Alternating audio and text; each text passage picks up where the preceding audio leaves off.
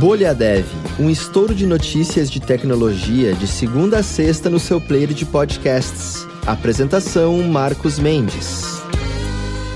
Olá, bem-vindos e bem-vindas ao Bolha Dev dessa quarta-feira, dia 12 de outubro, aniversário de 34 anos de quando Steve Jobs lançou o primeiro computador da Next, três anos depois também dele ter deixado a Apple, esse computador ele foi lançado custando 6.500 dólares. Era voltado para alta educação, né? Foi até vendido para algumas universidades, também para algumas instituições financeiras, até agências do governo também chegaram a comprar. E foi no computador Next que o Tim Berners-Lee fez o primeiro servidor web e também o primeiro navegador. Apesar disso, esse computador, claro, principalmente por conta do preço, né? Foi, acabou fracassando, ele foi descontinuado em 1991. Por outro lado, até hoje existe um, um resquício aí da introdução desse computador que ele rodava o sistema Next Step até hoje para fazer programação. Quando vai programar para o iOS especialmente, né? a galera do macOS também sabe, se você usa lá aquele começo NS Object, por exemplo, o NS é justamente aí por conta do Next Step, que era o sistema operacional lá desses computadores da Next. Mas tá aí, 34 anos do lançamento do primeiro computador Next. Muito bem, ó, começando com as notícias do episódio de hoje, é, cada ideia que aparece, né? Comentei faz umas semanas aí do atentado terrorista, uma ameaça, na verdade, de atentado terrorista, que foi feito para uma universidade americana, mas era falsa essa ameaça. O manifesto que criticava o desenvolvimento acadêmico de realidade virtual, inteligência artificial e o metaverso do Mark Zuckerberg ter interrupção imediata de pesquisas nessa área, foi feito pelo próprio responsável por orientar estudantes e projetos nessas tecnologias, e foi ele também que recebeu um estojo rígido, né? Altamente pressurizado que supostamente feriu as mãos dele lá em setembro. O FBI descobriu essa farsa porque achou um backup temporário do manifesto, feito automaticamente durante a digitação no Word dos computadores lá usados por essa pessoa.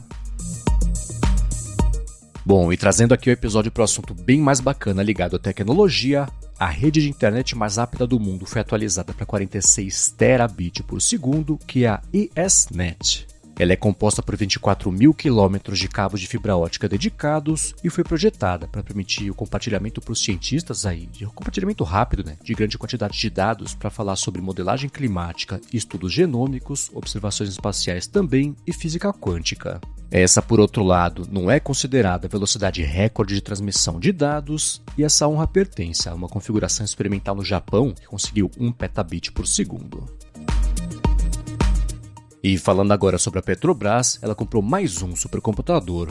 O equipamento que vai fazer o processamento de dados geossísmicos vai ter 1 petabyte de memória RAM e 10 petabytes de armazenamento e vai se juntar aos outros quatro que ela tem, né, que são Atlas, Dragão, Fênix e Pégaso. A estatal está construindo também uma rede própria de cabos submarinos com 1.200 km para transitar também os mais de 400 petabytes de dados armazenados nas suas premissas.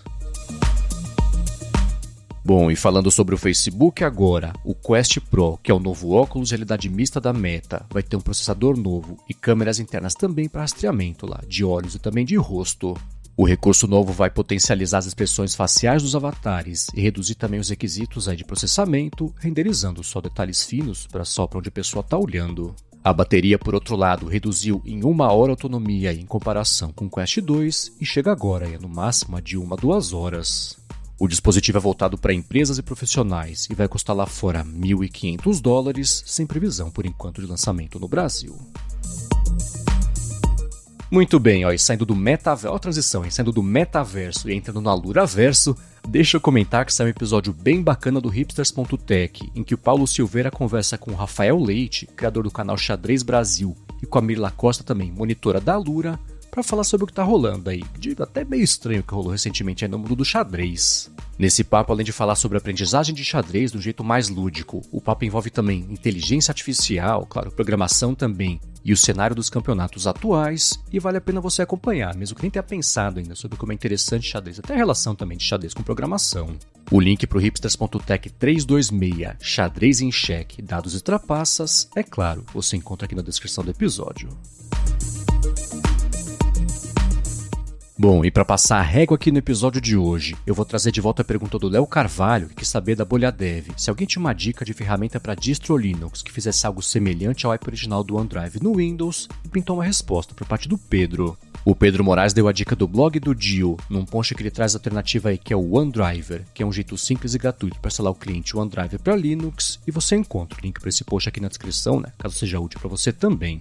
Obrigado ao Pedro Moraes aí por essa resposta. E você também, né? Se você tem uma dúvida, uma questão, uma enquete que você publicou no Twitter e quer que o pessoal que escuta aqui o Bolha Dev também possa contribuir com as respostas, você pode twittar pra gente com a conta BolhaDevPod, que a gente dá uma espiada e traz os próximos episódios. Muito obrigado, como sempre, a todo mundo que já vem interagindo com a gente no Bolha Dev no Twitter e falando comigo diretamente também no arroba MVCMendes e com a Lura também, claro, no arroba AluraOnline para deixar o Bolha Dev mais bacana para você se informar sobre tecnologia, inovação e desenvolvimento. E a gente, é claro, tá de volta amanhã. Até lá!